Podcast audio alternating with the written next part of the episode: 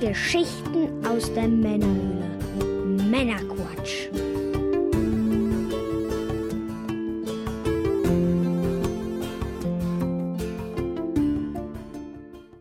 Willkommen zum Männerquatsch, dem Podcast von zwei quatschenden Männern für alle. Das sind wohl wir und ihr. Ja, mit dem Mike. Das bin wohl ich. Hallöchen. Und ich bin der Björn. Hallo Björn. Hallo zusammen. Ja, wir unterhalten euch auch heute wieder mit einer handverlesenen Auswahl an Neuigkeiten und Hintergrundinformationen, damit ihr informiert seid und mitreden könnt, ohne selber zu viel Zeit zu investieren. Und wenn euch das Ganze gefällt, dann abonniert uns doch gerne. Jo. Heute in Folge 78 sprechen wir unter anderem über die Neuauflage des Commodore VC20, das Lego NES Set, den besten Batman und noch einiges mehr. Und in der Pre- und Post-Show für unsere Unterstützer geht es unter anderem zusätzlich noch um die J.R.R. Tolkien-Doku Herr der Worte, Herr der Welten und Worms Armageddon. Bevor wir dann jetzt in die Sendung starten, Mike, was genießen wir heute? Äh, zwei Dinge genießen wir heute. Mhm. Ich habe äh, was zum Trinken gesponsert. Mhm. Das ist äh, ja eine Charity Marte Sparkling. Mhm. Ich glaube, die hatten wir schon mal. Ich meine auch. Ja, Ähm, ja, stand rum und irgendwie gehe ich ja meistens nicht an Mate vorbei. Deshalb äh, sehr gut. habe ich die einfach mal in einen Einkaufswagen mich. geschmissen. Mate ist immer gut. Ich kann mich auch nicht mehr erinnern, wie sie geschmeckt hat, deswegen gehe ich da nochmal unvoreingenommen ran. Ja, und dann haben wir noch, auch noch was äh, zu knabbern und zwar Gebäck von äh, Merzenich. Und zwar habe ich ja in Folge 74 in der Pre-Show erzählt, wie ich äh, Brot bei der Bäckerei Merzenich bestellt hatte. Ich hatte eine Zeit in Köln gearbeitet und da habe ich mir immer dort regelmäßig mein, mein Brot und meine Brötchen geholt und das äh, habe ich dann doch sehr vermisst. Und ja, zum Glück gibt es ja den Online-Shop, merzenich.net. Da hatte ich dann also Brot bestellt, hatte darüber auch ges erzählt, gesprochen und ja, was mich ganz besonders freut, äh, Merzenich, die haben uns ein kleines Care-Paket geschickt. Da ist äh, eine Bierstange drin gewesen, also mehrere. Und was extrem gemein an der Sache ist, die hast du schon zur Pre-Show mir vor die Nase gestellt Genau. und ich habe die ganze Zeit den Geruch davon. Genau, die haben wir noch ein bisschen aufgeknuspert, ein Mhm. bisschen kurz im Backofen geschmissen für ein paar Sekündchen. So sagte es die Gebrauchsanweisung, die sie Genau. mitgeschickt haben, ja. Und jetzt äh, duftet sie so vor uns hin, knusprig, Käse überbacken, sieht ganz köstlich aus. Dann äh, würde ich erstmal an dieser Stelle, bevor wir das vergessen, vielen Dank an Merzenich für die Backwaren. Danke, danke. Und äh, dann wollen wir doch mal probieren, oder? Ich würde sagen, oder? Mhm. Mhm. Schon geil. Sie schmecken, wie sie riechen. Mhm. Im Prinzip eine, ja, wie so eine Käsestange, eine Käsebrötchen. Aber mit viel mehr guten Sachen drin. Zwiebeln, Kümmel, Mhm. Oh, die kommt richtig gut. alles Mögliche. Mhm. Tja, Bernie, dann befürchte ich, wirst du heute viele Schmatzgeräusche von mir schneiden müssen. Muss ich wohl mit leben. Ich befürchte es auch. Schauen wir mal, was die Mate so kann. Ah, auch schön. Erfrischend. Nicht so süß. Das ist mein Spruch. Ich hab da. Ah, Bio-Zitronensaft, ich wollte auch sagen. Hm. Da kommt irgendwas Zitroniges raus. Ja, passt auch ganz gut zusammen. Total. Ja, irgendwas Süßes hätte dazu jetzt nicht gepasst, ne? Mhm. Kaltes Bierchen hätte noch gepasst. Das stimmt. So Bierchen, Brotzeit. Bierchen hätte auch noch gepasst, ja. Aber ich habe versprochen, das Hörerbier, was ich bekommen habe, dass wir das in Kombination mit einem Snack snacken. Und vielleicht machen wir das nächstes Mal. Das hört sich doch noch im Plan Konnten wir an. nicht mit der Bierstange kombinieren. Hm, Nein. Tja, besten Dank am Märze nicht. Mhm. Das Brot kann ich auch sehr empfehlen dort. Muss dringend mal wieder bestellen. Ist tatsächlich meine private Meinung, aber kann ich jetzt auch nichts dafür, dass das geil schmeckt, das Zeug. können, wir Ist wieder, schon okay. können wir wieder beschweren, dass wir so unkritisch sind, aber wenn es geil schmeckt, was soll ich machen? Ja. Schweren kann sich nur, wenn es nicht schmeckt. Stimmt. Und Geschmack ist ja auch irgendwo Geschmackssache. Leider ja. Ja, gehen wir mal in die Sendung. Fangen wir an mit Retro. Boah, jedes Mal Retro. Fangen wir wieder an. Ja. Braucht noch jemand eine neue Mini-Retro-Hardware? Niemand? Egal. Denn nach dem C64 Mini und dem C64 Full Size kommt nun The WIC 20 Mini Retro Computer. Das ist eine Full-Size-Variante in Originalgröße des Vorgänger-Heimcomputers vom C64, also dem VC20, wie er hierzulande hieß. Also quasi der kleine Bruder vom C64. Der Original VIC 20 wurde 1980, 81 veröffentlicht und lief hierzulande unter dem Namen, nicht unter dem Namen VIC-20, sondern unter dem Namen VC20. Das hatte zum einen den Grund, dass das Kürzel VIC, also VIC, für Projekt Wixen stand. Die Füchsin. Ja. Und ja, das bei der, äh, in Deutschland bei der jugendlichen Zielgruppe sicherlich für Irritation gesorgt hätte. Meinst du? Oder beim Mike. Ey, ich bin noch jugendlich. Genau. Und zum anderen äh, lässt sich der VC20 natürlich dann auch prima als Volkscomputer vermarkten. Also damals.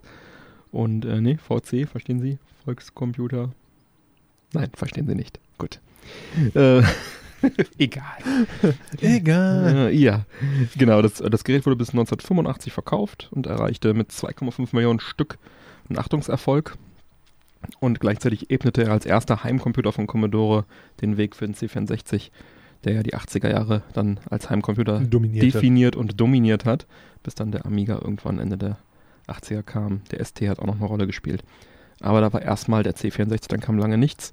Ja, der VC20, der hatte damals schon eine recht schwache CPU, eine 6502er mit einem Megahertz. Acht Farben konnte das Ganze konnte er darstellen und äh, drei Stimmen. Wo, äh, Musik hat er geboten. Dazu gab es 5 Kilobyte RAM. Und, äh, was ganz spannend ist, neben Datasetten hat er ähnlich wie der C64 auch einen Slot für Module. Da sind einige dieser Spiele auf Modul sind historisch tatsächlich bedeutend bzw. spannend, denn Commodore ließ damals viel Software in Japan programmieren, Mhm. unter anderem von den HAL Laboratories. HAL kennt man als heute als äh, Second Party von Nintendo und als Entwickler für vom Kirby-Charakter. Aber HAL war auch die Firma, wo ein gewisser Satoru Iwata als Programmierer tätig war, bevor er dann 2002 bis zu seinem Tod 2015 Präsident von Nintendo wurde.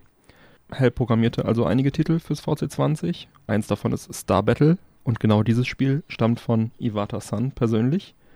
Das ist also ein schönes Sammlerstück. Der spätere Präsident von Nintendo und Kultprogrammierer auf Nintendo-Seite hat äh, ein VC20-Spiel, ein- eins der ersten Commodore-Module, umgesetzt. Das hat was, ne? Ja. Würde man gerne wissen, was das jetzt so, wenn du das wirklich im Original hast, wie das noch zu Buche schlägt. Ich weiß gar nicht. Also ich glaube, dadurch, dass es den meisten wahrscheinlich Überhaupt nicht bewusst ist, weil ich unbekannt habe davon jetzt gerade auch das erste Mal gehört. Und Star Battle jetzt auch nicht so eine Riesenmarke ist. Das liegt wohl daran, ähm, die hatten äh, nicht die originalen Namensrechte für die Spiele wie Galaga und Pac-Man und so weiter und haben es dann unter zum Beispiel Star Battle rausgebracht. Ich glaube, das ist eine Galaga-Umsetzung, die aber eh recht verfremdet aussieht, weil die Kiste halt einfach super schwach ist, eine sehr frühe 8-Bit-Hardware und deswegen sieht es auch gar nicht so ähnlich aus wie Galaga und äh, naja, durfte dann aber auch hierzulande nicht so heißen, also hat man Star Battle genannt. Galaga, Galaxian, ich weiß gar nicht genau, ich verwechsel die immer. Ich habe das Spiel auch, ähm, ich weiß nur nicht, ob es tatsächlich was wert ist.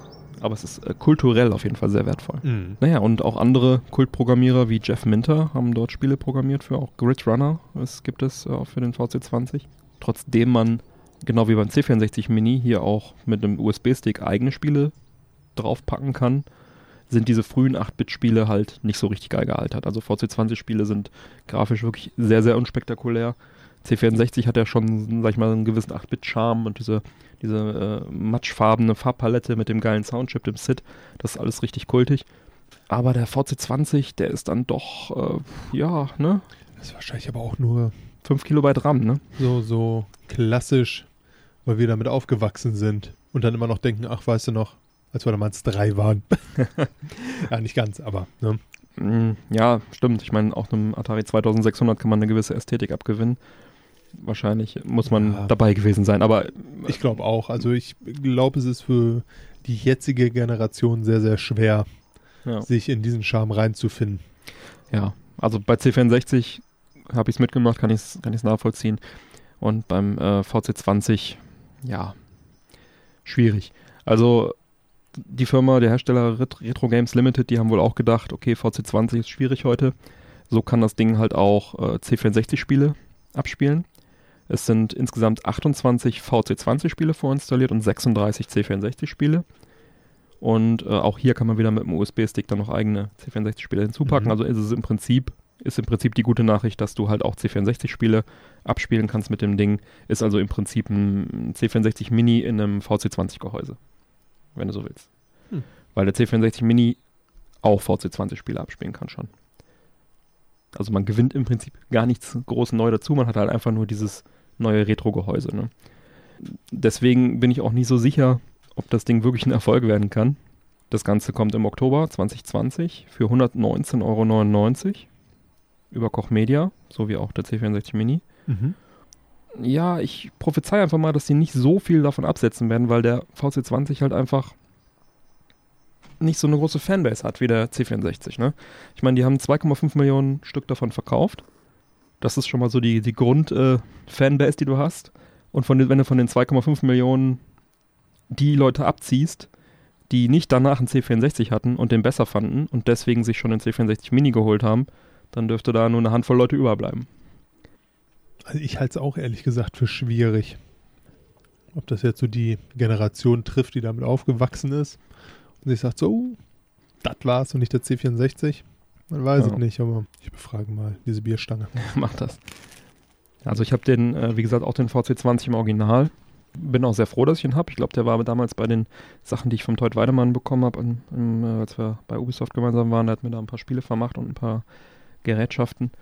Ähm, da war der, glaube ich, dabei. Und da waren halt auch ein Stapel Module dabei, unter anderem natürlich dieses von Iwata, das Star Battle. Kulturell, wie gesagt, finde ich das Ganze total wertvoll. Ich bin auch froh, dass das in meiner Sammlung ist, aber brauche ich deswegen eine Neuauflage? Also ich glaube nicht, ne? ich nicht. Und ich wüsste jetzt auch nicht genau, wer es wirklich bräuchte. Ähm, der Hersteller hat jetzt auch einen schönen Aufkleber drauf gemacht, äh, Limited Edition vom SID C64, also von dem mhm. 464 Full Size, eine Limited Edition in weiß, also in der Farbe vom VC20. Der sieht halt eh auch sowieso sehr, sehr ähnlich aus. Ähm, trotzdem prognostiziere ich dem Gerät einfach mal keinen Verkaufserfolg. Ich weiß nicht, ob Koch Media sich da einen großen Gefallen getan hat, das äh, ins Programm zu nehmen. Ja, der Versuch ist löblich, ne? aber ich sehe es ehrlich gesagt genauso. Vielleicht werden wir vom Gegenteil überrascht, aber ich kann es mir auch nicht wirklich vorstellen. Also schön, immer schön, wenn, wenn eine Retro-Hardware nochmal irgendwie einen, Schub kriegt oder im Rampenlicht steht, das mag ich immer gerne. Aber meine Prognose ist, dass einfach zu Weihnachten ein paar VC20 günstig äh, in den Läden stehen werden, weil die dann rausgeramscht werden. Ist natürlich eine gute Nachricht für alle, für die der C64 Full-Size interessant ist, aber zu teuer. Wenn die dann so einen Full-Size VC20 kriegen.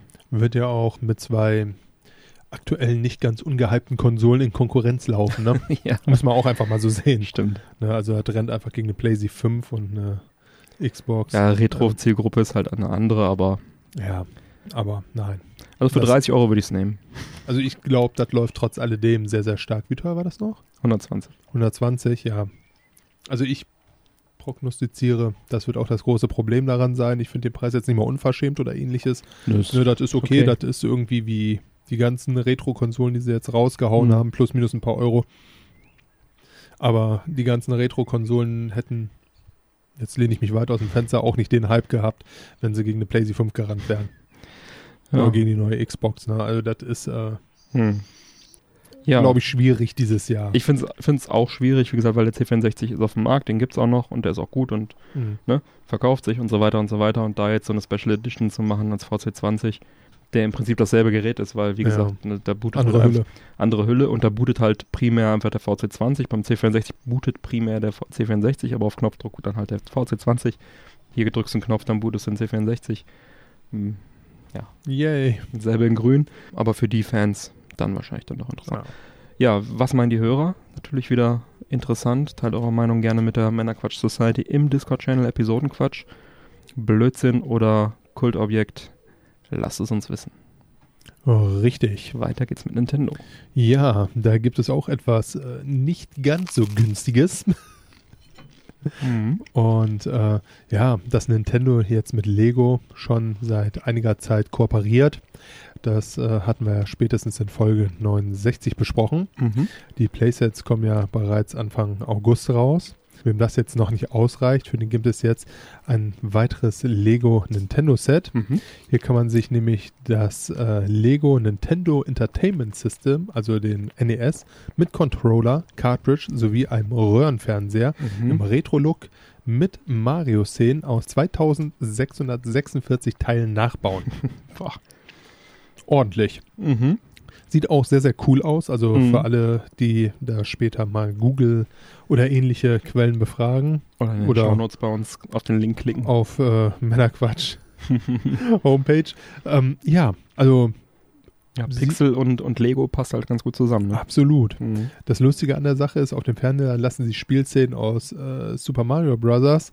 mittels einer kleinen Kurbel, die man in Bewegung bringt, nachspielen. Da hat man so ein Dreht man die Tapete so ein bisschen. richtig und hat dann quasi so ein Mario am äh, ja, wie an so einem Stock, mit dem man Mhm. dann so das Level nachhüpfen kann. In dem Lego-Fernseher. in dem Lego-Fernseher. Ja. Also tatsächlich richtig cool gemacht. Ja. Das gesamte Set besticht dadurch, dass es sehr detailverliebt ist. Mhm. Es ist zudem möglich, äh, die Cartridge auch in das NES Also einzulegen. man baut auch eine Cartridge nach, genau. Richtig. Ja. Hat jetzt auf das Spiel auf dem Röhrenfernseher keinen Einfluss, aber Genau. nichtsdestotrotz kann man da eine Cartridge einstecken. Ja. Also auch sehr, sehr lustig. Mhm.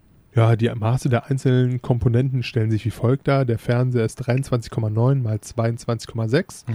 Breite mal Höhe. Controller 12,6 mal 5,1 und das NES selber 20,8 mal 7,5 Mhm. Zentimeter Breite mal Höhe. Mhm. Das äh, Set ist außerdem mit den Mario Lego Playsets Figuren kombinierbar. Stellt man äh, den Mario oben auf den Fernseher, werden weitere Funktionen, darunter beispielsweise die kultige Musik aus äh, Mario, Mhm. ähm, dem Originalspiel, abgespielt. Mhm. Das ganze Paket gibt es ab dem 1.28. Mhm. Das läuft unter Lego 71374, wer es haben möchte. Mhm. Für schlappe, Achtung, Achtung, 230 Euro. Da krieg ich ja Kann man sich zwei das Ganze VC20 für. Da kriegst du zwei VC20 für. Ja, also schon ein wuchtiger Preis. Ich meine, das Set ist cool, es sieht lustig Mhm. aus.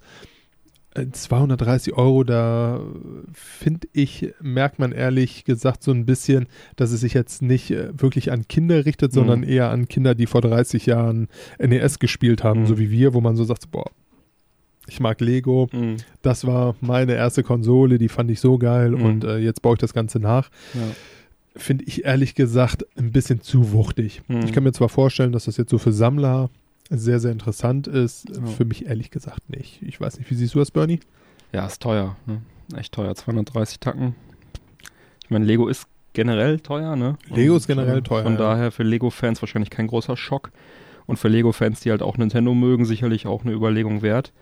Für mich persönlich ist das ein bisschen über meiner Schmerzgrenze. Da stelle ich mir doch lieber das Original NES unter einen echten Röhrenfernseher und lege das echte Spiel ein und habe die Dann echten bist du bei 40 echten Euro. Töne, genau. Da habe ich auf jeden Fall mehr von, inklusive Nostalgiefaktor, den ich dann auch bediene, weil das Lego-Set soll ja auf Nostalgie offenbar abzielen. Mhm. Und ja, 40, ich würde sagen, da bist du bei 70 Euro. Und dann hast du das Ding aber ein NES mit Super Mario, Anschluss fertig und allem drum und dran. Deutlich günstiger. Und deutlich mehr äh, Spiel-Value, sag ich mal. Und selbst das NES Mini, was wir ja auch besprochen haben, äh, wo dann äh, Spiele eingebaut sind und so weiter, am HDTV wunderbar spielbar, kriegst du für 120 Euro. Ja. Ne. Ja, das ist halt, also ich glaube auch, das ist so der volle Nostalgiebonus. So, ich habe da jetzt Bock drauf, Ja. mal wieder mit Lego zu spielen und oh, welch Glück habe ich ein bisschen in der Schule aufgepasst und kann es mir auch leisten, 230 Euro mal so Mhm. rauszuhauen. Ja, ich denke, das ist eher für wirklich für Fans, die vielleicht auch gar nicht spielen wollen, sondern einfach nur die Nostalgie haben wollen Ja. und auch noch vielleicht Lego geil finden und so weiter. Das ist schon nett. Ich meine, das ist Lego, Mhm. ne? Nintendo aus Lego. Ich meine, ist fairer, fairerweise muss man sagen, es sieht halt auch echt cool aus. Also ich, äh, als Mhm. ich das Bild gesehen habe, oder es gibt halt auch Videos drüber, Mhm. wie das aussieht und wie Mhm. man es bedienen kann. Es sieht halt tatsächlich so kultig aus, dass man fast sagen könnte, so, ja, ich bin ja zwar erwachsen, aber ich kann mir das trotzdem irgendwie in eine Vitrine in mein Wohnzimmer stellen, Mhm. weil es halt wirklich schön ist. Mhm. Aber es hat schon, es hat, äh, es bringt schon diesen Retro-Charme sehr, sehr toll rüber. Grundsätzlich, ja. Rechtfertigt keine 230 Euro für mich, aber Ich bin hin und her, wie immer hin und her gerissen bei so einem Nerdkram. Ich meine, ich stelle mir die Bude mit vielen Kram zu und das würde jetzt auch den Braten nicht fett machen. Das ist schon cool. Mal sehen. ja, Aber das Problem ist, dann kommt dann das Super Nintendo als nächstes, N64 und dann fängst du an, die ganzen Dinger nicht nur als Mini, als Original, als Mini und dann auch noch als Lego-Konsolen dir dahin zu stellen. Ah, wo hört das auf? Ja. ja, Was meinen denn die Hörer?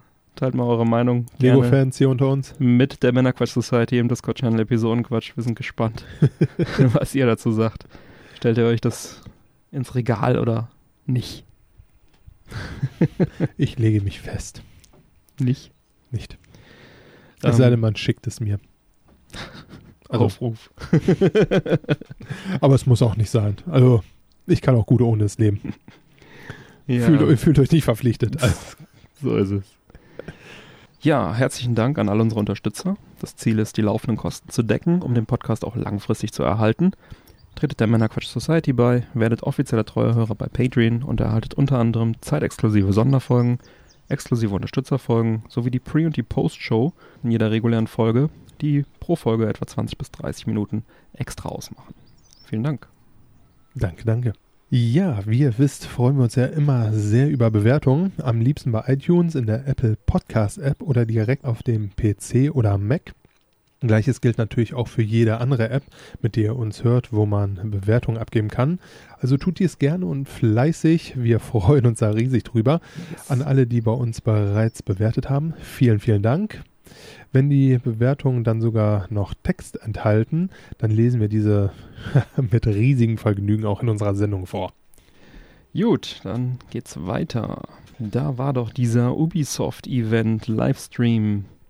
Ja, ist ja dieses Jahr aus aktuellem Anlass sehr in Mode. Keine E3. viel zu so. streamen. Mhm. Ne? E3 fällt aus, Gamescom fällt aus und äh, ja, irgendwie möchte man ja trotzdem sich als großes, schönes Unternehmen präsentieren. Mhm. Das hat Ubisoft dieses Jahr mit dem Forward Livestream gemacht. Mhm. Hier wurden einige News zu Spielen enthüllt, welche uns in der nächsten Zeit ja, den Abend, Morgen, Mittag, Wochenende versüßen sollen. Mhm. Meine drei Highlight-Trailer, welche das Forward-Event hatte, waren in diesem Falle zum einen der Far Cry 6 Trailer. Mhm. Hier sieht man die tropische Insel Yara, welche doch vom Setting her sehr, sehr stark an Kuba erinnert. Ja. Man sieht, wie Anton Castillo, Gustavo Frinks aus oder Fring aus Breaking Bad, Mhm. Der Schauspieler, durch, ne? richtig, durch seinen Ja. Palast äh, wandert. Der auch bei äh, The Mandalorian übrigens auch den Bösewicht spielt. Ja, jemand, netten, jemand netten wird er nicht mehr spielen können, aber äh, Mandalorian habe ich tatsächlich nicht gesehen. Shame on mein you. Haupt. Mhm. Ja, dafür habe ich Breaking Bad gesehen. Mhm. Da bin ich nach der zweiten Staffel raus gewesen. Ja, das ist auch ein großer Fehler, um es mal vorsichtig zu sagen. Ja, auf jeden Fall äh, schreitet er durch seinen Palast, welcher in Yara steht, und geht zu seinem Sohn Diego, welcher gerade damit beschäftigt ist, ein Modellauto zusammenzubauen, was auch so in diesem Stil von diesen alten Kuba-Autos ist, Mhm. und äh, drückt ihm eine Granate in die Hand. Granade. Hält, sagt, halt sie fest, zieht den Stift und erklärt ihm, wie das Ding so funktioniert. Und äh, sagt, Junge, komm mit. Mhm. Und dann erzählt er ihnen, wie undankbar das Volk doch ist, wie dankbar es eigentlich sein muss, einen so guten Führer zu Mhm. haben und dass er ja irgendwann, wenn er nicht mehr da ist, sein Sohn quasi der Führer Mhm. wird und geht mit ihm aufs Dach. Und da sieht man dann unten eine ja, große Menschenmenge, ein Aufruhr, Mhm. äh, gewaltsame Auseinandersetzung. Vor dem Palast steht äh, die Polizei, welche probiert, einen Mob mit Molotow-Cocktails und Co. bewaffnet fernzuhalten. Mhm. Und erzählt ihnen, ach, guck's dir an und äh, sowas kann man ja nicht durchgehen lassen und und und. Und äh, ja, man sieht im Endeffekt, wie der Junge so hin und her gerissen ist, ob er jetzt diese Granate schmeißen soll oder nicht. Ja, also alles in allem ein äh, sehr, sehr sehenswerter Trailer. Mhm. Ja, Ja. macht Bock auf die Geschichte dahinter. Absolut. Far Cry selbst soll 21 am 18. Februar rauskommen für PS4, PS5, Xbox One und die Series X als Mhm. auch den PC. Mhm. So mein erstes Trailer-Highlight. Mhm. Dann mein zweites, da sprachen wir ja auch schon äh, etwas ausgiebiger drüber. In Folge 72. Genau. Die epische Saga der Wikinger wird da erzählt in Assassin's Creed Valhalla. Mhm. Ja, Im Endeffekt, wie die Wikinger nach England kamen, um dort zu plündern. Mhm. Auch da gab es wieder einen äh, sehr, sehr schönen Trailer, Mhm. der zum einen Spielszenen zeigt und auch so die Idee dahinter, was da jetzt noch kommt, Mhm. wie, wie sich das Spiel entwickeln wird. Ne? Äh, hat man dann so Dinge dazwischen, je mehr man jetzt in England wütet und durchs Land zieht und erobert Mhm. und brandschatzt, äh, umso mehr verärgert man, oh welch Wunder, dann auch die Engländer Mhm. die dann auch nicht nur ihre Dörfer verteidigen, sondern irgendwann sagen, Attacke, jetzt gehen wir mal auf das Ja. Wikingerdorf, was ja auch Bestandteil ist. Also dieses Plündern und Brandschatzen hat halt den Effekt, dass man dann sein eigenes Dorf aufbaut, wohl mit dem man dann Hm. äh, mehrere Features freischaltet. Und äh, ja, das wird dann scheinbar auch irgendwann angegriffen, wenn die Engländer die Schnauze Hm. voll haben. von dem äh, nicht ganz so freundlichen Wikinger benehmen. Ja, auch das äh, Spiel kommt dann etwas früher, Gott sei Dank, raus, am 17. November 20. Auch wieder für PS4, Xbox One, PC. Mhm. Soll dann wohl etwas später für PS5 und die Series X erscheinen. Jo. Dann haben wir noch den dritten im Bunde. Das wäre Watch Dogs Legion. Das zeigt ein England in der Zukunft, Hm. welches sich äh, ja, im Ausnahmezustand befindet. Mhm. Man erfährt, dass ein Einzelner wohl für diese Hassbotschaften, welche verteilt werden, verantwortlich ist, die in England verbreitet werden und dort für Unruhe sorgen. Mhm. Und dieser wohl in Verbindung mit der Terrorgruppe DedSec steht. Dann wird aus Sicht des Helden erzählt. Und das wird dann halt auch sehr, sehr politisch. Ja, man hört dann am Anfang halt, äh, wie die Medien so berichten, ja, hier und und und, alles so furchtbar, böser Typ. Und dann hört man aus Sicht des Helden, ja, zuerst waren es die Schwarzen, die verfolgt wurden. Dann die Journalisten, dann die Künstler. Und ich bin niemals eingeschritten, weil ich bin weder schwarz, Hm. noch Journalist, noch Künstler. Mhm. Und irgendwann fiel mir dann halt auf, ja, der nächste könntest du sein. So langsam muss man mal was machen. Mhm. Also auch sehr, sehr politisch. Und sieht man eine maskierte Frau, welche durch dieses futuristische England rennt, vor der Polizei fliehend. Und ein Taxifahrer, wo sie dann im Endeffekt gerettet wird. Mhm. Die Identität des Taxifahrers wird dann auch relativ schnell ermittelt durch Kameratechnik und und und. Es handelt sich hier wohl um David Ford, der demnach äh, nach dieser Rettung auch direkt als Terrorist eingestuft wird und äh, von dieser geretteten ja, Widerstandskämpferin im Endeffekt auch zum Widerstand gebracht wird. Mhm. Das scheint wohl so die Richtung zu sein, in der es in Ja. Watch Dogs Legion geht. Ja. ja, ist alles so ein bisschen ähm, Polizeistaat, Zukunft, Richtig. Überwachungsstaat und Ja. äh, machen politisch äh, die Gegner mundtot und alles so ein bisschen äh, dystopisch, aber halt auch politisch und äh, auch, auch interessantes Thema. Absolut. Wären dann schon zwei von drei, die sehr, sehr politisch sind. Ja. Gut, das dritte sehr politisch in der Vergangenheit. ja. War damals sicherlich auch ein großes Ding, als die Wikinger in England eingefallen sind. Heute nicht mehr so ganz, aber ne, ja. Ähm, ja, Watch Dogs ähm, wird am 29. Oktober 20 erscheinen. Auch wieder für PS4, Xbox One, PC. Und einen Termin für die Next-Gen-Konsolen gibt es leider auch hier noch nicht. Mhm. Jo. Dann gibt es Gerüchte, möchte ich mal behaupten. Gut informierte Quellen behaupten. Ja, tun sie ja, Ja. im Endeffekt immer, Ja. aber wir geben das jetzt einfach auch mal so unter Gerüchte ungefiltert weiter, was es da so zu erzählen gab. Ja. Und zwar äh, Skull and Bones. Der ein oder andere wird sich da sicherlich gefragt haben, Mensch, was äh, passiert mit dem Game? Irgendwie habe ich da jetzt so Dauert das so lange? lange schon nichts mehr von gehört. Und äh, jetzt hat wohl die Website Video Games Chronicles unter Berufung einer vertrauenswürdigen Insiders herausgefunden, dass Ubisoft die Entwicklung des äh, ja, Piraten-Abenteuers Skull and Bones neu gestartet haben soll. Scheinbar war das Studio selbst nicht so ganz zufrieden mit dem Titel. Der Release sich ja schon in der Vergangenheit, zuletzt äh, im Oktober 19, ein paar Mal verschoben hat.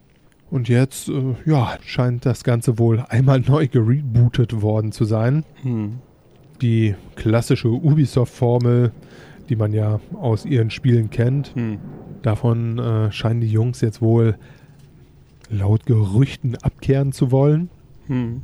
Ja, sie stellen sich angeblich wohl eher ein Live-as-a-Service-Game-Prinzip vor.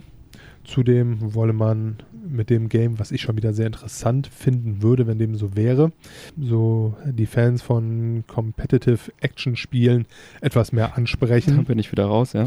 Fände ich schon wieder ganz Ja. geil. Könnte ich mir dann so ein bisschen wie hier World of Tanks vorstellen, Mhm. beziehungsweise World of Warships wäre es dann ja eher, wird dann so in die Richtung gehen. Vielleicht, ja. Ähm, ähm, Fände ich cool, so in so einem Piraten-Setting wäre das, glaube ich, was, auf das ich echt Bock haben könnte. Mhm. Ja, so viel zu den Gerüchten. Hm. Nicht Was- bestätigt von Ubisoft. Richtig, wurde nicht bestätigt von Ubisoft, also wirklich tatsächlich reine Gerüchte. Sei mal dahingestellt, äh, wie gut die Jungs informiert sind oder auch nicht. Ähm, Mhm. Was allerdings bei der ganzen Geschichte kein Gerücht ist, dass die kreative Leitung von Elizabeth Pellen übernommen wurde Und ihr Vorgänger Justin Farron ist inzwischen bei Wargaming untergekommen. Vielleicht hat er sich jetzt äh, genug Ideen geholt, Mhm. um zu sagen, ach, ich wollte jetzt auch mal so ein Game in eure Richtung bringen. Vielleicht äh, Ja. habt ihr ja Bock, wenn ich jetzt bei euch bin. Ne? Wargaming, wie Ja. gesagt, äh, World of Tanks, Mhm. Warships und äh, was es nicht noch alles gibt. Ja. Das sind, glaube ich, so die beiden großen Ja. von den Jungs. World of Plants gibt es, glaube ich, noch. Ne? Stimmt. Ja. World of Ants. Ja. Jo, gleich ähm, kurz danach äh, gab, kam äh, dieser Xbox Game Showcase von Microsoft. Hatten wir auch in der letzten, vorletzten Folge schon mal drüber gesprochen, Mhm. dass der ansteht. Und, Jetzt nicht ähm, mehr. Genau. Und da war ein einst- einstündiges Livestream-Event und da hat Microsoft dann mal viele Spiele vorgestellt. Neben ein paar Third-Party-Spielen äh, auch 22 exklusive Spiele. Die meisten davon von den 15 eigenen Xbox Game Studios. Und ein paar Highlights wollen wir hier nochmal kurz nennen. Und natürlich bei den Highlights darf nicht fehlen Halo Infinite. Wurde da kurz vorgespielt, ja, sah super aus. Äh, allerdings optisch mh, meiner Meinung nach kaum Unterschied zur aktuellen Generation irgendwie auszumachen. Wahrscheinlich einfach nur die Welten größer, die Ladezeiten kürzer, äh, die Framerate stabiler und äh, HDR und weiß ich nicht, was alles noch drin. Super Lightning und hast du nicht gesehen, aber so vom, vom, vom Ersteindruck hätte das Ganze sich da auch, sehr treu geblieben. hätte das Ganze auch auf einer Xbox One X oder so laufen können. Ja, es gab halt einen Trailer, einen neuen Trailer und dann auch Gameplay zu sehen. Ja, wird sicherlich ein gutes Spiel. Also ich habe tatsächlich Halo auch noch zu Hause stehen. Ich habe das damals, ich habe äh, die alte Xbox One von meinem kleinen Bruder übernommen. Und ähm, da war halt Halo im Endeffekt bei, wo er gesagt hat, ja, Chrisse. Ich habe es tatsächlich noch nicht einmal angezockt, muss ich zugeben. Ja, also eigentlich, es ist jetzt kein schlechtes Spiel und auch keine Abneigung von mir, Hm. aber irgendwie äh, hat es mich auch nie so riesig jetzt vom Hocker gerissen, dass ich gesagt habe, boah, da setze dich jetzt ran, da hast du Bock drauf. Also 1, 2, 3 und Reach habe ich geliebt und tot gezockt. Ähm, als ich die Xbox One mir damals geholt habe, habe ich auch Halo 4 Mhm. ähm, dazu geholt und ähm, habe es nicht zu Ende durchgespielt, weil es war schon irgendwie relativ so gleichförmig standardisiert. Kein, die Geschichte hat irgendwie nicht mehr so richtig ähm, mich gekickt. Ähm, da war so ein kleiner Knick drin, meiner Meinung nach. Ich hoffe, dass das Infinite jetzt wieder besser wird. Bestimmt. Ich meine, wir haben jetzt lange noch Zeit und es ist ein riesen Budget dahinter und so weiter. Bin mal gespannt. Also äh, die Xbox Game Studios 343 Industries äh, machen das ja Ego-Shooter und der soll im Weihnachtsgeschäft 2020 kommen. Vermutlich zum Start auch. So ein bisschen wie so ein FIFA, ne? Ja, nicht ganz so häufig, ne? Es gab ja dann noch die Remastered-Dinger von den alten auch. Ähm, kann man sich sicherlich auch nochmal angucken. Also Halo ist schon ein gutes Spiel. Aber Ja, sage ich auch gar nicht. Nur irgendwie mich hat es jetzt nie so. Ah, vielleicht auch einfach, weil ich hier so viele First-Person-Shooter gezockt habe und da halt auch sehr, sehr hm. eingefahren bin. Ich meine, wer die vergangenen Folgen gehört hat, weiß, welche Games es bei mir sind. ja, ja. Und äh, daran hat sich jetzt halt irgendwie seit über 20 Jahren auch nicht so viel getan. Gut, ein Valorant ist jetzt nochmal dazugekommen, aber ansonsten. Äh, Das ist ein Muster zu erkennen. Ja. Ja. Ja, dann gab es noch einen Trailer ähm, von State of Decay 3. Äh, sehr frühe Form, also Render-Trailer. War noch Mhm. jetzt nichts vom Spiel zu sehen. So Endzeit-Szenario, 18er Titel. Ähm, so richtig viel war halt noch nicht zu erkennen. Wird ein Open-World-Action-Spiel von Undead Labs, Xbox Game Studios. Ja, war halt so irgendwie ähm, eine Frau im Wald und da war ein Wolf und dann hat die den Wolf angeschrien, dann ist der Wolf abgehauen. Und später sieht man, äh, wie dann dieser Wolf zerfleischt wird von einem Reh. Von einem Zombie-Reh oder sowas. okay. Ähm, das ist jetzt so der, also könnte geil werden, könnte scheiße werden, keine Ahnung, ist, ein, ist erstmal nur ein Render-Trailer. Ne? Dann ging es weiter mit Forza Motorsport, Series X. Ähm, da habe ich nicht so ganz verstanden, ob das jetzt einfach nur eine aufgebiefte Version von dem aktuellen Forza wird oder ob es ein neues Forza wird. Aber das Rennspiel sah grafisch einfach fantastisch aus. Tun sie immer, ne? Und das sah, also das sah richtig geil aus, die Wagen sahen geil aus, die Fahrszenen sahen geil aus. Ja, ich meine, Forza ist auch cool. Ich bin halt eher so der Forza Horizon-Fan, weil das ein bisschen Arcade-lastiger ist. Aber sah einfach geil aus.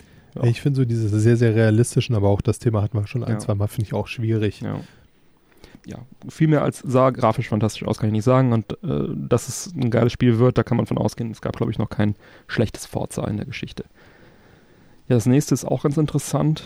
Everwild ist ein Mhm. neues Spiel von Rare. Ja, Rare kennt man ja von früher. Alte Nintendo Second Party haben der Microsoft gekauft. Bis jetzt noch nicht so richtig viele geile Sachen auf die Beine gestellt unter der Microsoft-Flagge. Vielleicht wird Everwild das erste richtige Knallerspiel. So, Fantasy-Welt, Cell-Shading, Zeichentrick-Look. Eine Mischung aus Zelda und Pocahontas. Und also sah auch sehr schön aus. Ne? Irgendwie 3D-Action-Adventure soll das Ganze werden. Ja, mittlerweile auch unter dem Label Xbox Game Studios. Rare ist ja da auch vertreten. Ja, so ne, also irgendwelche Fantasiewesen, die dann in Eintracht mit der Natur und äh, so weiter. Also grafisch cool, sah ganz nett aus. Kann man sich auch, kann man sich auch mal geben. Dann äh, hatten wir Grounded, ein Spiel, was äh, frappierend an den äh, Filmliebling Ich habe die Kinder geschrumpft erinnert, Disney-Film, kennt man vielleicht noch von früher, wo halt so Kinder geschrumpft werden und dann im Garten rumlaufen und dann äh, durch, Ja, ja. durch Gras und dann so gegen riesen Ameisen kämpfen und so. Im Prinzip ist es das hier, genau. Ähm, die Szenen erinnern da also auch sehr stark dran. Kleine Charaktere, kämpfen gegen Käfer und so weiter. So ein Survival-Action-Game von Obsidian Entertainment, Xbox Game Studios. Kommt äh, im Juli bereits 2020. Dann auch wieder von äh, Obsidian ein Spiel, äh, was total geil werden könnte, aber auch total scheiße werden könnte, weil wieder nur ein scheiß Ra- Render-Trailer gezeigt wurde. Nennt sich A-V-O-W-E-D, A Vote. Ein Action-RPG. Und dieser Render-Trailer, der sah halt sehr krass an äh, Skyrim-mäßig aus. Der hat Mhm. also sehr an äh, Elder Scrolls erinnert.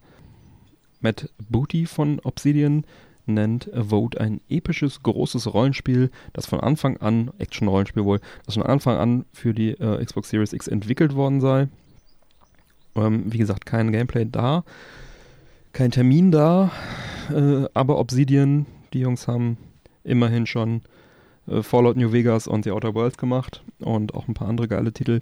Die hätten auf jeden Fall das Zeug dazu. Das könnte geil werden. Hat mir auf jeden Fall ein bisschen Lust drauf gemacht. Ähm, aber man weiß es halt nicht. Äh, dann äh, ging es Hört sich weiter. bis jetzt alles so ein bisschen mystisch an, ne? So, wir haben da so ein paar Trailer, könnte alles ganz cool werden, aber irgendwie zeigen wir euch nichts, weil könnte auch aktuell noch totale Scheiße sein. Ja, ne? ich denke auch, dass einige davon auch nicht zum Start kommen werden, sondern dass die einfach in Entwicklung Mhm. sind.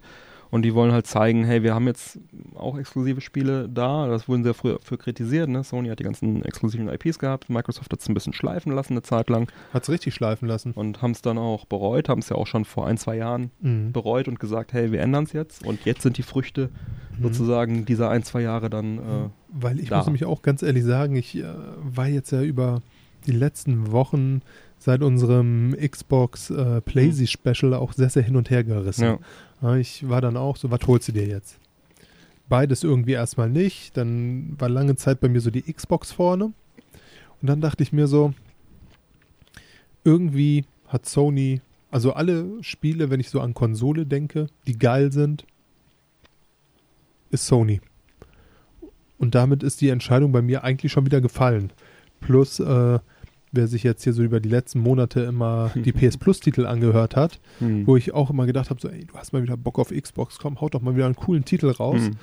Dem war jetzt ja auch nicht so. Ja. Ne, also die Xbox, die hat da total rumgepennt oder Microsoft in dem Falle. Hm. Von daher im Moment sehe ich bei mir die PlayStation im Regal stehen. Ja, aber vielleicht werden ja ein paar von diesen Spielen dann richtig gut und dann hast Mhm. du wieder halbwegs Gleichstand. Ne? Ähm, es wurde noch gezeigt Psychonauts 2 von Double Fine Productions. Die sind ja jetzt auch ein Xbox Game Studio. Sind ja gekauft worden, deswegen exklusiv dann auch entsprechend für Xbox. Da hat der Titel ja so jetzt endlich ein Zuhause gefunden. 3D Action Adventure. Ein Soundtrack von Jack Black wohl. Oh, Also, ähm, Tenacious D, genau. bester Mann. Und ja, sieht alles sehr abgefahren aus. Jablinski. Ähm, genau. Alles recht abgefahren aus, psychedelisch irgendwie. Man ist auch so ein Käfercharakter, irgendwie Plattformer halt, äh, Action-Adventure-mäßig. Mhm. Ja, wird bestimmt ein gutes Spiel. Äh, der Soundtrack ist auf jeden Fall schon mal empfehlenswert. Sag ich jetzt einfach mal. Mm, Das haben sie halt gezeigt, auch Spielszenen. Und dann ähm, das lang erwartete Open-World-Spiel Stalker 2. Gab es einen kleinen Teaser-Trailer, sagte leider auch nicht viel aus. Außer Postapokalypse und irgendwelche Anomalien, die da über dem Boden schwebten. Könnte gut werden. Dann die Kampagne von Crossfire X von äh, Remedy. Das Spiel selbst ist wohl von äh, Smilegate. Äh, wurde auf jeden Fall kurz angeteasert, das Ganze, die Kampagne. Mhm. Und äh, Crossfire X ist, wenn ich das richtig verstanden habe, ein sehr, sehr beliebter Free-to-Play-Ego-Shooter aus Südkorea, Multiplayer-Shooter, der optisch einfach super stark an Call of Duty angelehnt ist. Also es, wenn man es nicht besser wüsste, würde man sagen, es ist Call of Duty. Mhm. Und Microsoft hat das Spiel dann wohl jetzt für die Xbox äh, zum Publishen sich geschnappt, äh, wobei dann Entwickler Remedy eine Solo-Kampagne baut, wenn ich es richtig verstanden habe. Äh, die Schlagworte Free-to-Play und Remedy, da klingelte was bei mir. Ich weiß nämlich, dass Teut Weidemann aktuell mit Remedy zusammenarbeitet. Das hat er uns äh, in einem Interview verraten in Sonderfolge 14 zur Amiga 34 Veranstaltung. Kann man gerne nochmal nachhören. Der Teut ist ja bekanntlich Free-to-Play-Experte. Und bin mal gespannt, wie sich da die äh, Fäden zusammenführen werden. Crossfire X mit Kampagne könnte geil werden. Keine Ahnung, ob es dann auch weiterhin Free-to-Play ist. Wird sich zeigen. Ein weiterer nichtssagender Trailer war äh, von einem Action-RPG-Rückkehrer Fable von Playground Games, auch Xbox Game Studios. Vielleicht, also Fable ist ja damals Peter Monolith 2004 Xbox 1 gewesen, der hat da dieses äh, Blau vom Himmel versprochen, wie geil dieses Rollenspiel wird. Ich erinnere mich, ja. Hätte er noch ein paar Jahre mehr Entwicklungszeit gehabt und unendlich viel Geld, wäre es vielleicht dazu gekommen, dass das auch halbwegs so ist, wie er es versprochen hat. Vielleicht wird dieses Fable ja Ein guter Vertriebler. Genau, ein, ein Mann mit viel Fantasie. Vielleicht wird dieses Fable ja ähm, das, was er sich damals von hin und her fantasiert hat. Er hat allerdings mit der Serie jetzt nichts mehr zu tun, von daher Besteht die Chance, meinst du? schauen wir mal. Ja, dann haben wir ähm, Balin Wonderworld von Sonic-Schöpfer Yuji Naka. Mhm. So ein kunterbunter Plattformer, so sieht so ein bisschen aus wie eine Mischung aus Sonic und Knights von Square Enix. Äh, soll im zweiten Quartal 21 kommen für alle gängigen Plattformen. Und dann gab es noch eine schöne Ankündigung, Tetris Effects Connected Enhance soll im Weihnachtsgeschäft 20 kommen. Also hierbei handelt es sich um eine, eine erweiterte Multiplayer-Version von Tetris Effects. Tetris Effects haben wir in Folge 31 besprochen. Ziemlich geile Tetris-Version. Und darauf freue ich mich auch besonders. Diese Multiplayer-Variante soll wohl jetzt erstmal zeitexklusiv dann für äh, Xbox kommen. Ja, also insgesamt auf jeden Fall ein paar interessante Geschichten für so einen kurzen Livestream, der ja auch immer mal wieder wiederholt wird in der Zukunft. Was ganz cool ist, die meisten Spiele kommen halt direkt für den Xbox Game Pass. Werden also, die meisten Spiele, die wir eben gehört haben, werden also für den Game Pass direkt auch verfügbar sein. Der wurde sowieso sehr stark in dem Livestream auch beworben. Also Microsofts neue Strategie scheint zu sein, egal welche Plattform du hast, Hauptsache du kaufst den Game Pass, dann ist alles in Ordnung. Und ähm, Der Game Pass ist ein Freund. Genau. Ansonsten schön, dass sie jetzt wieder ein bisschen mehr auf exklusive Spiele dann auch setzen. Das ist ja auch nicht ganz unwichtig gegen Sony. Ja, auch wenn es häufig noch sehr unkonkrete Trailer waren, so hat mir die Veranstaltung doch den Eindruck vermittelt, dass das eine, ein oder andere gute Xbox-Spiel unterwegs ist. Und äh, hatten wir ja auch über den Event schon im Discord kurz äh, gequatscht. Da könnt auch ihr gerne in diesem Fall dann jetzt im aktuelle Videospiel-Quatsch-Kanal äh, euch beteiligen und da auch noch eure Meinung kundgeben und mit in die Diskussion einsteigen. Ja, also ich fand den Event auf jeden Fall äh, recht positiv und bin in meiner äh, Ansicht bestärkt worden, äh, dann weiter im Team Xbox zu bleiben. Bleibst du Allein, tatsächlich, ja? allein deswegen, weil halt eine solche Unmenge an Spielen verfügbar sein wird. Also nicht nur durch den Game Pass und durch die ganzen Gold Games, die ich eh schon habe, und sondern halt auch durch die ganze Abwärtskompatibilität von den Disk-Spielen, die ich auch im Regal stehen habe. Ja gut, das haut dich vom Hocker tatsächlich, die Abwärtskompatibilität. Das ist dein Ding, ne? gibt halt auch so eine Riesenmenge von, von, von, von Third-Party-Spielen und von Spielen allgemein. Ähm, das ist einfach ziemlich viel. Also da bin ich dann schon irgendwie äh, sehr mit zufrieden. Also was Vergleichbares hat die PlayStation einfach nicht. Allein, dass ich im Game Pass die ganzen Dinger zocken kann und äh, dann kann ich alles anzocken, was ich will und die guten kaufe ich mir dann halt und gut ist. Ja, wir haben hier wirklich, obwohl wir so lange miteinander befreundet sind, kommen wir hier nicht auf einen Nenner. Ne? Da sind wir wirklich grundverschieden. Was auch cool ist. Ja. Also ich meine, äh, so kriegt man halt, Warum nicht? Ja. ja, Ja, dann, was haben wir noch? äh, Metacritics haben wir. Oh. Das sagt ja auch Was sicherlich dem denen? einen oder anderen was. Mhm. Äh, Metacritics.com zieht nämlich aus den jüngsten Ereignissen ihre Konsequenzen. Mhm. Da wurde nämlich, äh, ja, oder auf Metacritics hat man generell für all die Leute, die es nicht wissen, die Möglichkeit, äh, Rezessionen zu schreiben. Mhm. Dafür muss man jetzt nicht ein professioneller Journalist sein, sondern man kann theoretisch auch jemand sein, der sich einen Film XYZ angeguckt hat oder aber, wodurch ich die Seite halt am meisten kenne, ähm, ein Spiel gespielt hat. Ne? Das gibt es für Spiele und für Filme und es, Genau. gibt, es ist zweigeteilt, also die professionellen Reviews ist auf der einen Seite und dann gibt es aber auch noch die User-Wertung sozusagen auf der anderen Seite. Genau. Was natürlich auch äh, immer einen ganz, ganz interessanten Cut darstellt, Mhm. ne, weil äh, ja, in den jetzigen Zeiten unterstellt man ja oftmals auch den Medien, dass sie nicht so ganz ähm, objektiv sind, Mhm. Weil natürlich auch Spielejournalisten davon leben, dass äh, die, Publisher? die Publisher sagen, hier habt ihr das Spiel zuerst Mhm. und äh, Ja, oder Dann, Zeitungen, äh, die von Werbung leben. richtig, ne, so den weiter. pinkelt man dann unter Umständen nicht Mhm. ans Bein und und und und deshalb stellt das halt so eine ganz schöne Waage her.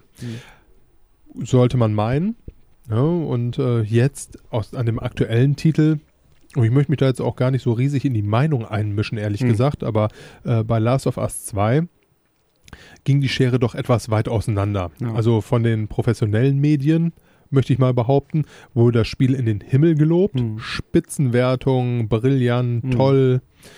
Ja, von den Usern, die das Spiel gekauft haben, wurde es, ich sag's mal vorsichtig, zerrissen. Mhm. Ja, also ähm, man hatte binnen kürzester Zeit circa 127.000 Bewertungen Mhm. von einem möglichen 10er User-Score, was so das Beste unter dem Mhm. Besten wäre, ein 5,5er, was natürlich äh, mit ausreichend, würde ich das mal betiteln, Mhm. eher sogar noch so eine 4 minus wäre. Ja. Ne, also absolut zerrissen, totale Scheiße und, und, und. Ja, Metacritics hat gesagt, weil das jetzt halt wirklich äh, binnen kürzester Zeit geschehen ist Mhm.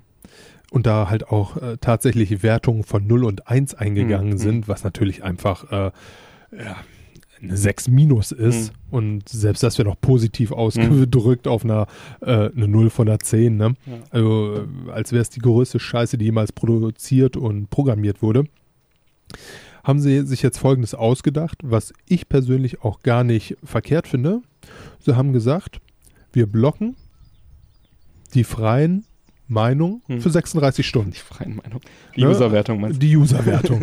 Ja. ne? Also ähm, klar, Journalisten, du? Mhm. die sind da ja sowieso immer ein bisschen gemäßigter. Hm. Ne? Also ähm, ich kann mich jetzt nicht daran erinnern, dass ich irgendwann mal ein Spielemagazin gelesen habe, wo drin stand, das ist die größte Scheiße, die jemals programmiert wurde und ich würde Hm. ihm am liebsten die CD vom Kopf werfen. Magazin nicht, aber ich glaube, 4Players hat bei Fallout 76 sowas ähnliches geschrieben. tatsächlich? ja. Das war, glaube ich, mit mangelhaft ja, aber es ist ein anderes Thema. Ja, aber äh, es Ja. ist ja eher die Ausnahme Ja, ja. und ich sag mal, äh, die Userwertung, wenn die so Mhm. Richtung 5,5 gehen, äh, war da ordentlich was dazwischen, was als äh, ja richtig daneben ist. Mhm.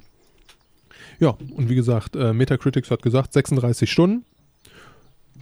Nehmt euch die. Zeit. Mhm. Ne? Also das heißt, wenn man jetzt sich das Spiel holt und binnen der ersten zwei Stunden sagt, äh, die flame ich jetzt zu Tode, Mhm. kriegt man quasi so, eine, äh, so ein Pop-up, wo steht, ja, du hast noch 34 Stunden Mhm. das Spiel zu spielen, dann Ja. darfst du dich auch gerne darüber unflätig äußern, aber bis dahin Ja. ähm, überlegst dir mal. Oder spielst noch mal weiter. Ja. Ne? Ich meine, das ist ja, ja, wie viel, wie viel Eindruck will man jetzt wirklich Genau. nach einer Stunde oder zwei haben? Ja. Ne? Man, man weiß ja gar nicht, also wie gesagt, ohne jetzt zu weit ein, auf die Thematik eingehen zu wollen, Mhm. ich habe jetzt äh, Last of Us 2 auch noch nicht gespielt, Mhm. aber ich habe gehört, dass viele Fans mit der Charakterentwicklung nicht zufrieden Ja, waren. mit der Story und so und weiter. der ne? Story vor allem. Das hat ja jetzt nichts damit zu tun, dass das vielleicht spielmechanisch total gut ist, alles. Zum einen das und äh, worauf ich jetzt eigentlich auch hinaus wollte, nach zwei, drei Stunden weißt du auch gar nicht, wohin die Entwicklung dieser Charaktere geht. Ja. Da hast du ja quasi Genau. die Figuren auf dem Spielbrett äh, gehört verteilt haben. und Ja. hast mal geguckt ne, und dann sagst du, okay, äh, das gefällt mir jetzt nicht. Aber du weißt ja gar nicht, ob da jetzt noch irgendeine dicke Wendung kommt, wo du Ja. sagst nach vier Stunden, ich Ja. habe ihm so Unrecht getan. Das ist das Coolste, was ich jemals in einem Spiel gesehen habe. Theoretisch. Ne? Wie gesagt, ich habe es auch noch nicht gespielt, aber das ist quasi das, äh, was sich Metacritics überlegt hat. Meiner Meinung nach eine sehr, sehr gute Idee. Wie siehst du das? Ja, wenn es gegen die Trolle hilft, dann gut. Ne? Ich meine, wer sich eine Meinung über ein Spiel erlaubt, der sollte halt auch wenigstens ein paar Stunden gespielt haben oder eine gewisse Zeit. Ich meine, fundierte User-Meinungen nach wenigen Stunden, ja, halte ich genau wie du für, für fragwürdig. Also zumindest für Spiele, die jetzt irgendwie 20 plus Stunden Spielzeit haben, bei so einem Mobile-Game oder einem Arcade-Game, Ja. wo sich einfach die Mechanik nicht groß verändert, da kannst du vielleicht auch schon nach einer Stunde oder nach zwei sagen, Das, wir werden keine Freunde mehr. Genau, das liegt mir oder das liegt mir nicht. Aber bei so einem komplexen Ding, wo es halt nicht einfach nur um eine Spielmechanik geht, sondern wirklich um Story und alles Mögliche, da sollte man sich dann schon ein paar Stunden Zeit nehmen. Klar kannst du auch nicht dadurch erkennen, ob die jetzt nicht zwei Stunden gespielt haben, sauer sind und dann 34 Stunden warten und dann immer noch sauer sind und es dann trotzdem Mhm. negativ bewerten. Aber es ist schon mal so ein kleiner äh, Dämpfer und vor allem die äh, Nachahmer sind dadurch natürlich auch gehemmt, weil du hast halt irgendwie zwei, drei Trolle nach Mhm. zwei Stunden und da hängen sich dann irgendwie 100.000 Leute dran. Also ich habe auch tatsächlich im Internet immer sehr, sehr stark dieses Gefühl, Hm. dass ähm, wirklich so negative Meinungen, sobald irgendwas richtig scheiße ist, ähm, ist das so ein bisschen wie bei den Simpsons, wo du dann so den wütenden Mob mit Fackeln Genau. und Mistgabeln siehst, die irgendwo jemanden äh, aus ihrem Haus rausbrennen wollen. Ne? Genau. Ähm, Ja, und wenn dieser Mob erstmal kurz zurückgehalten wird und man sich erstmal nur auf die Fachpresse verlassen muss, die ja vielleicht dann eh im Zweifel ein bisschen mehr Ahnung haben, äh, dann Ja. ist das vielleicht ganz gut, um sozusagen die öffentliche Meinung von diesem Spiel dann erstmal äh, äh, intakt zu erhalten, bis dann nach einer gewissen Zeit äh, sich dann diese Meinung ausbildet und ja, ich glaube auch, das ist okay. Würde mich im Zweifel sowieso auf die Fachpresse dann eher stützen als äh, auf irgendwelche User-Meinungen. Äh, denn Metacritics ist zwar eine ganz nette Geschichte, aber weil die halt auch weltweit aktiv sind, ist es sowieso schwierig. Also es ist ja dieses Phänomen zum Beispiel, ähm, die Deutschen lieben Aufbaustrategiespiele, Mhm. Anno und sowas. Ne? Ja. In Amerika ist es halt überhaupt nicht so beliebt, dieses Genre. Das heißt, in Deutschland sagt es 90er-Wertungen ab und im äh, Ausland vielleicht irgendwie 70er-Wertungen. So, dann hast du bei Metacritics irgendwie eine, eine starke 70 oder eine schwache 80er-Wertung mhm. was dem Spiel ja nicht zwingend gerecht wird. Sowas ähnliches sicherlich bei irgendwelchen obskuren Puzzlespielen oder bei irgendwelchen japanischen Manga-Spielen, die in Japan äh, sicherlich auch 90er absahen, aber im Rest der Welt eher nicht. Also ist Metacritics äh, gar nicht, ist, bil- bildet halt die Meta-Meinung wirklich weltweit da und den kleinsten gemeinsamen Nenner.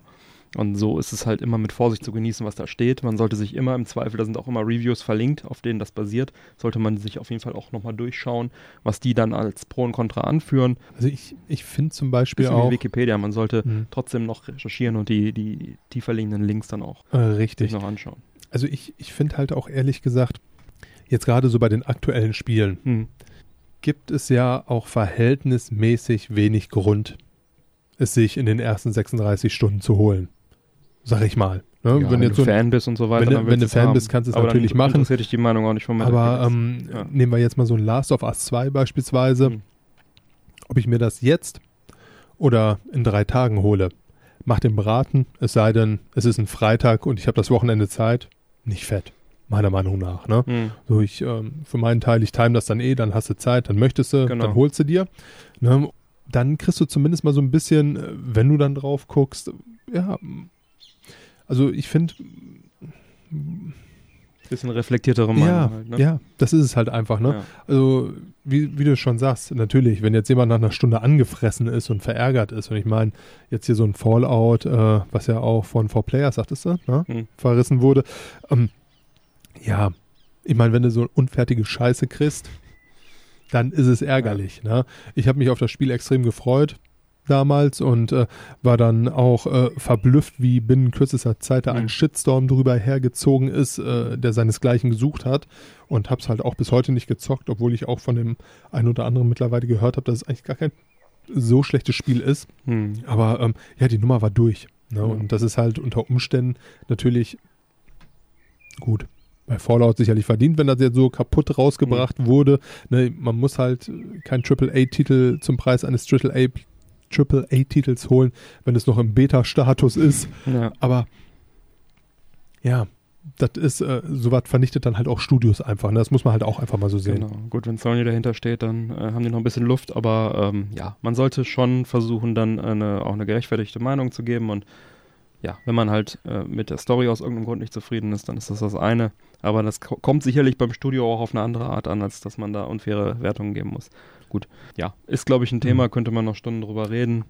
Mhm. Machen Ähm, wir vielleicht auch irgendwann nochmal. ja, vielleicht machen wir das genau. Hörermeinung wieder äh, sehr gerne. Schaut mal in den Discord-Channel, in den Episoden Quatsch und teilt eure Meinung gerne mit der Männerquatsch Society.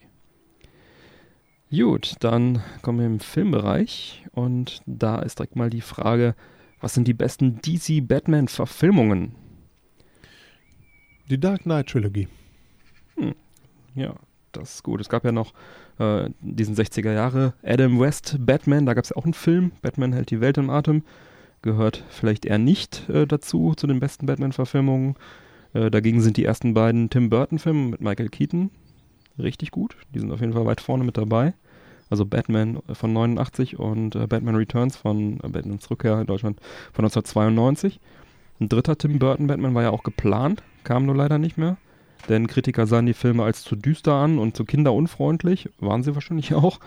Aber ähm, das hat es auch gerade so interessant gemacht. Ich meine, auch für Mhm. Kinder. Ich meine, ich war damals neun bzw. zwölf und habe die Filme geliebt.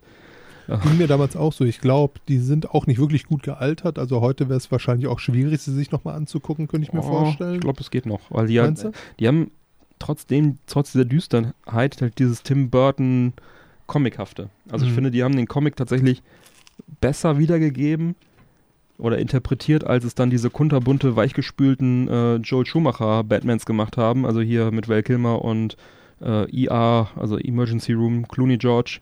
Äh, hier Batman Forever von 95 und Batman und Robin von 97 Mhm. die ja interessanterweise, besonders Batman Forever, einen großen finanziellen Erfolg hatten. Aber schade, dass es halt keinen dritten Tim Burton Batman gegeben hätte. So eine schöne Trilogie. Ich meine, gut, da muss man halt vielleicht irgendwann einfach auch mal dann aufhören. Kann ich verstehen, dass man nicht dann irgendwie zehn Filme kriegt mit Michael Keaton und, und, und Tim Burton. Aber das war einfach eine sehr, sehr schöne, runde Sache in Mhm. meinen Augen. So.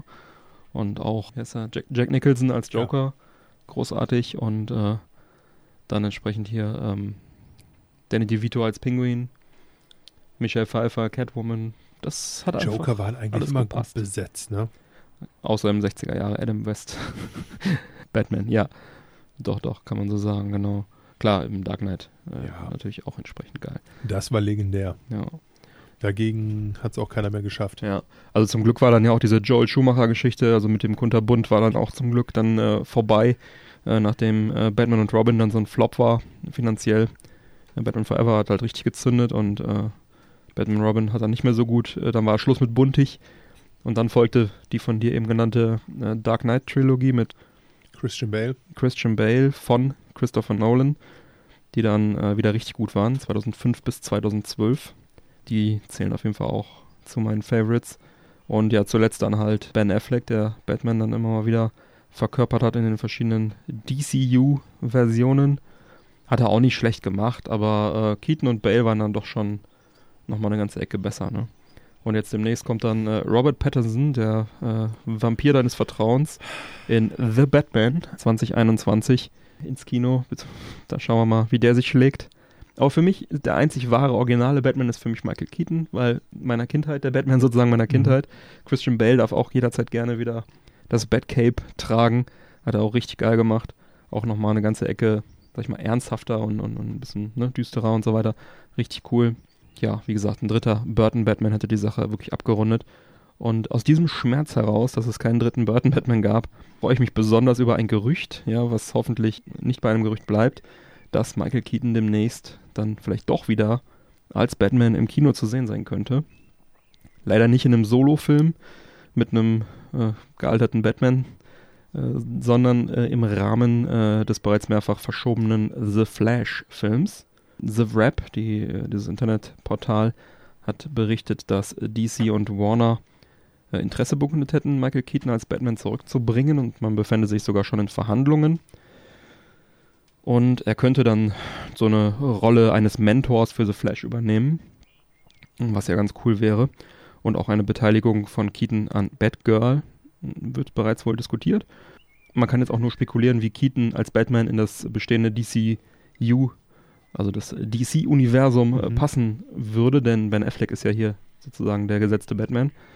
Aber auch im äh, DC-Universe gibt es ja alternative Universen, ähm, denn ähm, wenn The Flash auf Flashpoint basiert, was so kurz gesagt so eine Zeitreise-Story ist, äh, wo dann halt das ganze äh, DC-Universum nachhaltig durcheinandergewirbelt wird, äh, dann könnte man den da irgendwie unterbringen. Und äh, dann könnte auch ein gealterter Keaton-Batman wieder zurückkehren. Das wäre schon sehr cool. Also die Vorstellung daran gefällt mir sehr gut. Und dann würde ich mir auch mal wieder einen, DC-Film angucken. Die sind ja teilweise ein bisschen äh, wirr oder schlecht geschnitten oder äh, beides oder inkonsistent. Es ist schade und traurig, dass sie es nicht schaffen, da ein und denselben Schauspieler mal längerfristig in eine Rolle zu binden und Ich dann. befürchte auch, das wird niemals passieren bei DC. Ja, ich meine, Aquaman haben sie geschafft, das war halbwegs okay. Ähm, Aquaman äh, ist aber auch scheiße. Wonder Woman war gut. Ja? Der war gut, ja. Ja, Also Aquaman, als dann die Krebs gegen die Delfinarmee gezogen ist, war bei mir Sense.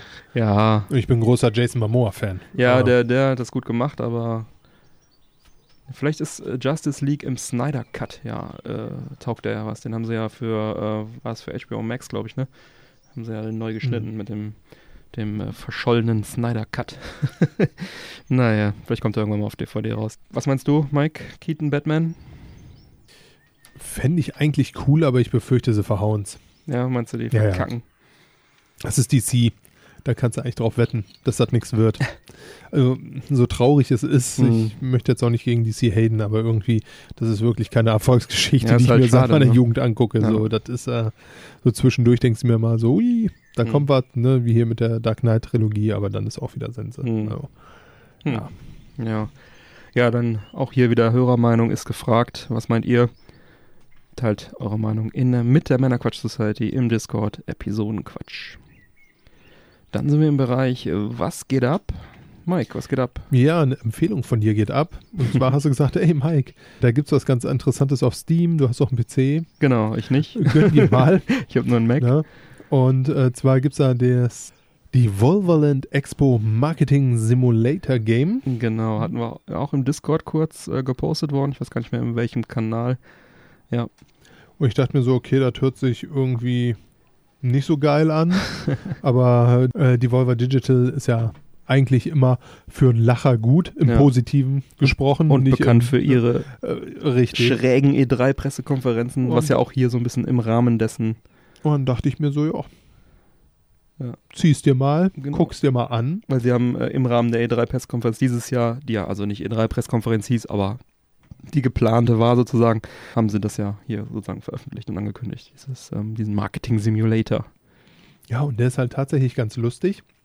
Er startet, dass man vor so einem leeren Expo-Gebäude steht oder einem Also so geschlossenen ein vielmehr. Ego-Shooter-mäßiges Spiel. Genau, genau. Also man hat es aus der äh, First Person im Endeffekt und das Ganze beginnt vor einer riesigen Messehalle. Mhm. So vom Look her hat es mich so ein bisschen an Stranger Things erinnert. Mhm. von der Art und Weise her. So, so diese Stimmung, diese Grundstimmung, die man da drin hat. Und äh, die Grafik war unheimlich geil. Es war die Unreal 4 Engine, die sie Mhm. benutzt haben. Und äh, ja, es sah einfach toll, düster und interessant aus. Mhm. Man geht dann in dieses Gebäude rein, in diese riesige Messerhalle. Und man sieht halt überall so Roboter, die rumfliegen. Also, ja, wie will man die beschreiben? So, wie so Sicherheitsroboter Mhm. im Endeffekt. Die schweben und scannen Mhm. und gucken, dass da niemand reinkommt. Mhm. Ne, weil es- man selbst ist so ein bisschen so in dieser Situation drin, ja, als wollte man sich so in der Cebit, äh, in der Cebit oder in der Gamescom Mhm. einschließen lassen, um dann wenigstens mal nachts in Ruhe zocken zu können. Mhm. So von der Atmosphäre her. Mhm. Ne? Und dann muss man natürlich da auch den Also da sind auch Sicherheitskräften und so aufgebaut. Richtig, ne? also am Anfang nicht, man steht nur in der Halle, Mhm. da sind dann ganz viele, äh, oh, was heißt ganz viele, da sind dann Rolltreppen, die dich Mhm. dann quasi hochbringen in die Haupträume, aber die sind verschlossen. Mhm. Dann muss man halt erstmal äh, sich zu dem zu so einem Merchandise-Stand äh, durchschlagen. Mhm. Da findet man dann wie so ein Gummigeschossgewehr, Mhm. aber ein bisschen eher im Look von so einer Nerfgun, sag ich mal. Und mit der kann man dann diesen äh, Robotern immer vor die Birne ballern. Mhm. Dann ticken die so ein bisschen aus, bleiben da stehen, so Mhm. benommen und äh, dann kann man sich an denen vorbeischleichen, wenn man Lust hat. Und dann muss man halt erstmal so als erstes Rätsel gucken, wie kriege ich die Türen zu den Messerhallen überhaupt auf. Ja, das macht man dann. Und wenn man diese Rätsel gelöst hat, dann geht man rein und ist im Endeffekt wie in so einer riesigen Messerhalle. Mhm. Also überall sind dann so verschiedene Stände. Und in dem Fall halt, oh welch Wunder, nur von Devolver Digital. Ja. Hat dann da natürlich die Möglichkeit, ohne nervige Menschen um sich rum, sich die Trailer anzugucken. Ja. Das ist es im Endeffekt. Ne? Also Okay. es ist jetzt kein großartiges Game in dem Sinne, Mhm. sondern einfach, äh, ja, ich sag mal, Trailer nett verpackt. Cool. Ne? Grafisch äh, wirklich sehr schön. Mhm. Hat auch Laune gemacht, also so von der Stimmung und allem drum und Mhm. dran her war es wirklich ein Spaß. Mhm. Ähm, ja, viel mehr gibt es halt im Endeffekt auch nicht her. Mhm. Wenn man sich jetzt so die Trailer angucken möchte, auf den Stuff von den Jungs steht, Mhm. äh, dann ist man da sicherlich gut aufgehoben, kriegt Ja. dann da auch so sein Späßchen. Dann hat man da auch mal so, so Offsprecher, die dir Mhm. dann irgendwie erzählen, ah, jetzt bist du hier in dieser und jener Welt und und und. Mhm. Ne? Kriegst so ein bisschen Information. Cool. Also alles nett gemacht, Mhm. Nett verpackte Trailer, so könnte man Hast du dir ein paar Trailer angeguckt? ja, den einen oder anderen habe ich mir angeguckt, aber jetzt auch äh, nicht so tiefgründig, ehrlich gesagt. Einfach äh, ist, ist jetzt nicht so hundertprozentig mein Spielgenre, ehrlich Mhm. gesagt. Nee, aber Ego-Shooter magst du doch. Ego-Shooter mag ich Ja, ja. weil äh, Shadow Warrior 3 ist ja auch von Devolver Digital gezeigt worden. Der erste Teil war ja damals, wenn ich mich jetzt nicht völlig irre, ähm, in der äh, Duke Nukem 3D Engine in den Mhm. 90er Jahren und war so ein halt so ein Schwertkampf-Samurai-Schnetzelspiel, war auch damals sehr bekannt. Und der dritte Teil davon, jetzt im Prinzip Neuauflage mit aktueller Grafik. Dann Serious Sam 4. Serious Oh. Sam kennt man ja auch. Auch Ego-Shooter. Den habe ich verpasst, dummerweise. Spaß ich Ego-Shooter. das ärgert mich, ja. Und äh, Fall Guys wohl auch dabei. Also es sind noch viel mehr dabei, aber das sind jetzt so die drei, die ich mir gemerkt habe von Devolver. Ähm, Fall Guys ist ja dieses, ähm, was ich auf der Gamescom angespielt habe. Gamescom-Folge müsste man da nochmal nachhören. Äh, da hatte ich ja Multiplayer in der Business Area damals auch gewonnen, so ein Krönchen gewonnen.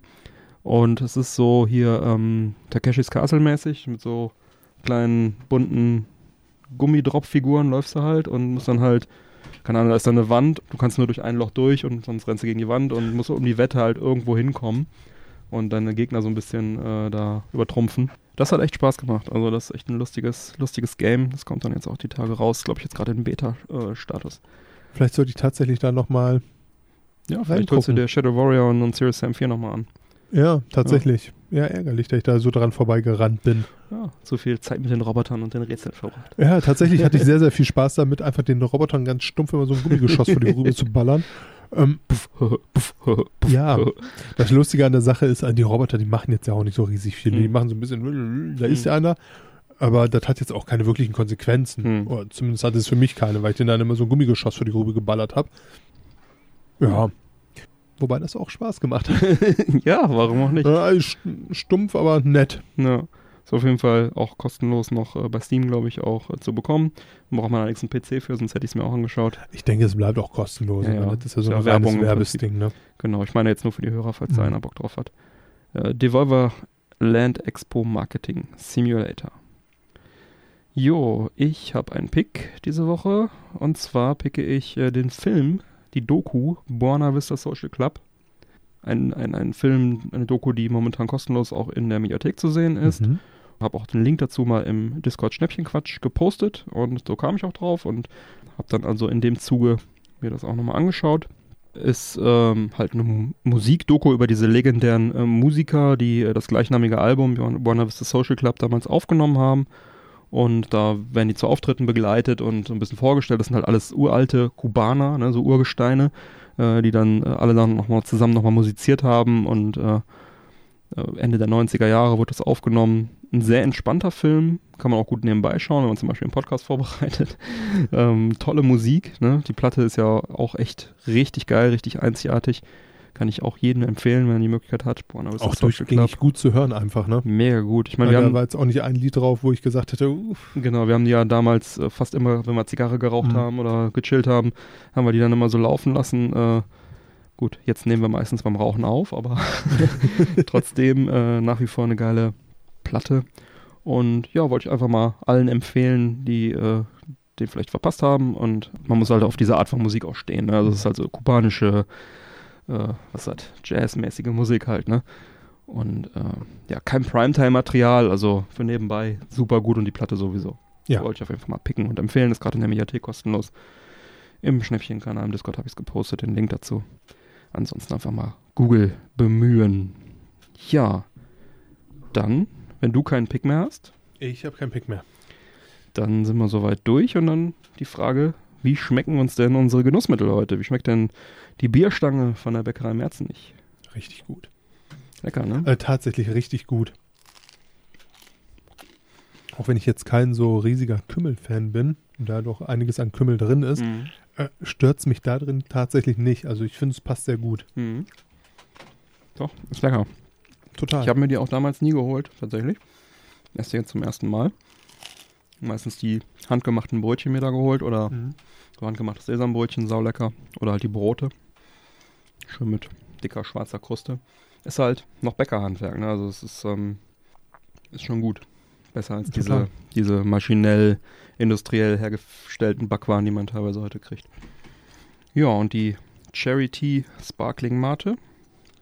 Finde ich jetzt nicht schlecht. Mhm. Kommt immer noch nicht an die Club dran, Mhm. die tatsächlich immer noch mein absoluter Favorit ist. Ja, meine auch. Aber die ist lecker. Kann man trinken, aber ich glaube, die ist auch nicht ganz, nicht ganz äh, günstig. Und dafür ist mir, ist mir auch ein bisschen zu zahm, ehrlich gesagt. Also die ist sehr, sehr, sehr mild. Ja, das ist sie tatsächlich. Also ich mochte jetzt diese, diese kleine Zitronennote mochte ich da Mhm. drin. Koffein ist auch drin, also geht's durch. Ja, dann schreite ich mal Die hat mir jetzt auch nach dem. Grillen echt geholfen, muss ich sagen. Die Mate. Ja. Sehr gut. Deshalb muss jetzt gleich keine Schnarchgeräusche rausschneiden. ja, und für die Nicht-Unterstützer, wir haben vor der Sendung gegrillt. Ja. Ja, dann schreite ich mal zur Abmoderation. Alle Unterstützer bleiben nach dem Outro noch dran und bekommen dann die, noch die exklusive Post-Show mit weiteren Meldungen und natürlich dem Witz der Woche von Mike. Oh, habe ich wieder einen? Nehme ich an. Neue reguläre Folgen Männerquatsch erscheinen an jedem ersten und dritten Montag im Monat. Damit ihr keine Folge mehr verpasst, abonniert uns doch gerne. Die Infos zum Abonnieren sowie alle Links zur Sendung findet ihr auf unserer Webseite www.männerquatsch.de. Erfahrt außerdem auf unserer Webseite im Bereich Unterstützung, wie ihr uns am besten unterstützen könnt. Wir laden euch ein, dort zu schauen, was ihr für uns tun möchtet. Nutzt zum Beispiel für eure Amazon-Einkäufe unsere Amazon-Links oder das Amazon-Suchfeld auf unserer Webseite. Einfach vor einem Einkauf anklicken und dann wie gewohnt shoppen. Wir bekommen dann einen kleinen Prozentsatz des Umsatzes. Für euch kostet es nicht mehr. Und das geht übrigens auch auf dem Handy und es ist sogar egal, was ihr kauft, solange ihr nur vorher auf diesen Link klickt. Vielen Dank dafür. Ja, bleibt mir zu sagen, bitte empfehlt uns weiter. Vielen Dank für die Aufmerksamkeit. Auf Wiederhören und bis bald. Peace. Ciao.